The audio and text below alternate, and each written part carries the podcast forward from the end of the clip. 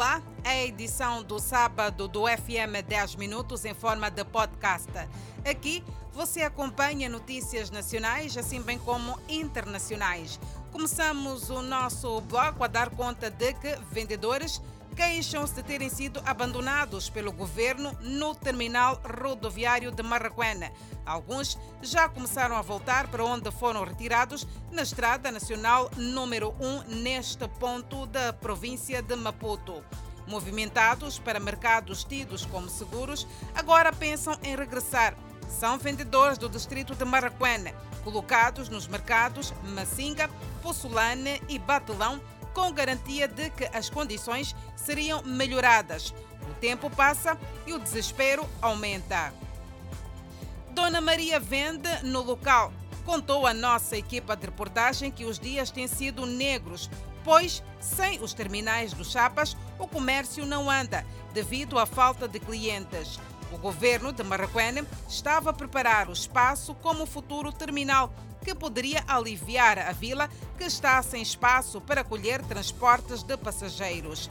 As vendedeiras sentem-se abandonadas. O governo havia iniciado com a construção da estrada, que sai da Estrada Nacional número 1 para o referido terminal. O empreiteiro só fez 2 quilômetros. Senhor Elísio, residente no bairro, alimenta esperanças. Enquanto isso, na vila de Marraquene, a polícia continua a retirar de forma compulsiva os vendedores que desenvolvem as suas atividades nas bermas da Estrada Nacional número 1. Há financiamento e estão em implementação projetos de transporte sustentável e energias renováveis nos municípios de Maputo, Matola e Boana.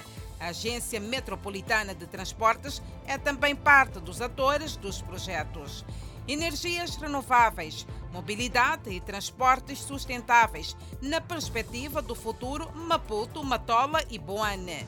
2 milhões e meio de euros disponíveis. Projetos financiados pela União Europeia, implementados pela cooperação espanhola, motivadas pela rápida expansão de bairros na metrópole. Para melhor viabilidade do projeto, em relação ao transporte, está bem como parte integrante Agência Metropolitana de Transporte. O presidente do Conselho de Administração da empresa considera que o processo depende da coordenação. Espera-se ainda a adesão de mais municípios a esta plataforma que se acredita que vai dinamizar várias cidades do mundo.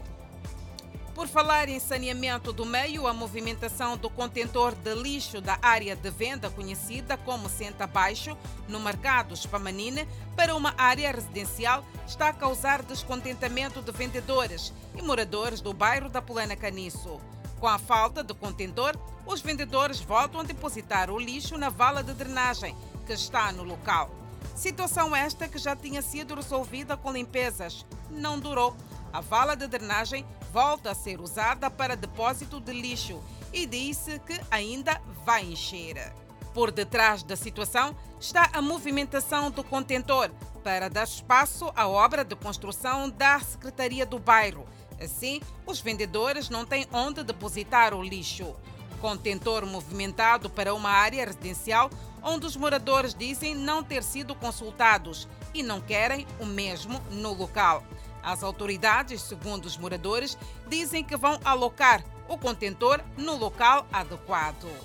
É verdade que é sábado, final de semana, dia de pausa no julgamento das dívidas ocultas, mas há aqui que trazermos um resumo e também as perspectivas para a próxima semana.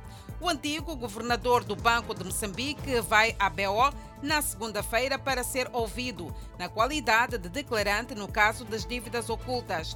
Ernesto Gova foi governador do Banco Central a quando da contratação das dívidas ocultas. Ernesto Goff é uma das peças-chave para o esclarecimento do caso das dívidas ocultas. Em 2019, chegou a ser constituído arguído, mas com recurso passou a declarante. Ernesto Gove, de 64 anos de idade, quadro do Banco de Moçambique desde 1976, chegou ao cargo de governador em 2006, tendo cessado as funções em 2016. Segundo o Ministério Público, Ernesto Gove foi constituído declarante pelo facto de ter sido ele a autorizar a contratação das dívidas. No dia 16 de agosto de 2013, a Imatum solicitou a aprovação do Banco de Moçambique para o contrato de empréstimo da empresa no valor de 850 milhões de dólares americanos, o equivalente a pouco mais de 53 bilhões de meticais. Joana Matsomba respondeu esta semana sem certeza quantos dias a autorização foi dada, mas, segundo as acusações do Ministério Público, só foram necessários cinco dias. Ou seja, no dia 21 de agosto de 2013, o financiamento já havia sido autorizado pelo despacho do governador do banco. No ano seguinte, foi a vez da MAM. No dia 20 de maio de 2014, o mesmo dia em que a garantia do governo foi assinada, no lugar dos representantes da MAM, o antigo ministro das Finanças solicitou ao Banco de Moçambique a aprovação do contrato do empréstimo da MAM e para esta empresa o processo foi mais rápido, segundo a acusação do Ministério Público na mesma data. O Banco de Moçambique comunicou ao presidente do Conselho de Administração da MAM que o pedido de autorização para a contratação do empréstimo externo junto da VTB Capital PLC no valor máximo de 540 milhões, perto de 34 bilhões de meticais, havia sido autorizado. Ernesto Gove vai sentar-se já na segunda-feira da próxima semana em frente ao juiz Efigênio Batista para explicar os contornos que levaram à contratação dos empréstimos pelas três empresas, nomeadamente MAM, Ematum e Proíndicos. Autoridades na província de Manica incineraram bebidas alcoólicas adulteradas. Bebidas alcoólicas sem selo e adulteradas a ocuparem as autoridades em Manica. São 29 caixas de bebidas alcoólicas diversas. Os produtos entraram no território moçambicano de forma fraudulenta, asseguraram as autoridades todas as caixas de bebidas alcoólicas foram queimadas. A ação visa desencorajar a entrada de bebidas alcoólicas no mercado nacional que não estejam em condições para o consumo humano. A fiscalização da autoridade tributária será contínua. De janeiro a esta parte, as autoridades em Manica incineraram mais de 50 caixas de bebidas alcoólicas adulteradas. Vamos a um breve olhar sobre aquilo que está a acontecer no mundo Protestos na cidade portuária de Rotterdam, na Holanda, se tornaram violentos na noite de sexta-feira, quando os manifestantes incendiaram carros e jogaram objetos contra a polícia. A polícia usou canhões de água para dispersar várias centenas de manifestantes que se reuniram para expressar oposição às últimas medidas da Covid-19. Um vídeo postado nas redes sociais mostrou carros da polícia queimados e manifestantes atirarem fogos de artifício e pedras contra a polícia.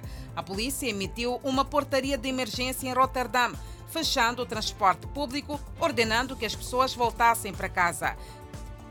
Canhões de água foram posicionados e a polícia, a cavalo, realizou ataques para dispersar a multidão.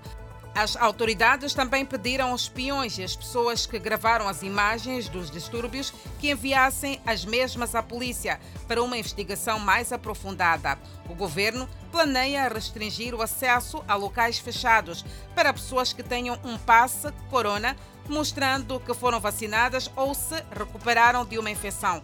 O passe também está disponível para pessoas que não foram vacinadas, mas têm o comprovante de resultado negativo. A Holanda voltou a impor algumas medidas de bloqueio no último fim de semana por três semanas iniciais em um esforço para retardar o ressurgimento do contágio do coronavírus. Mas as infecções diárias permanecem em seus níveis mais altos desde o início da pandemia. O FM 10 Minutos, em forma de podcast, fica por aqui. Assim que nos acompanhou durante este período, muitíssimo obrigada pelo carinho da sua audiência. Mais informação já sabe que poderá acompanhar às 19 horas e 45 minutos no Fala Moçambique. Até lá, fique bem.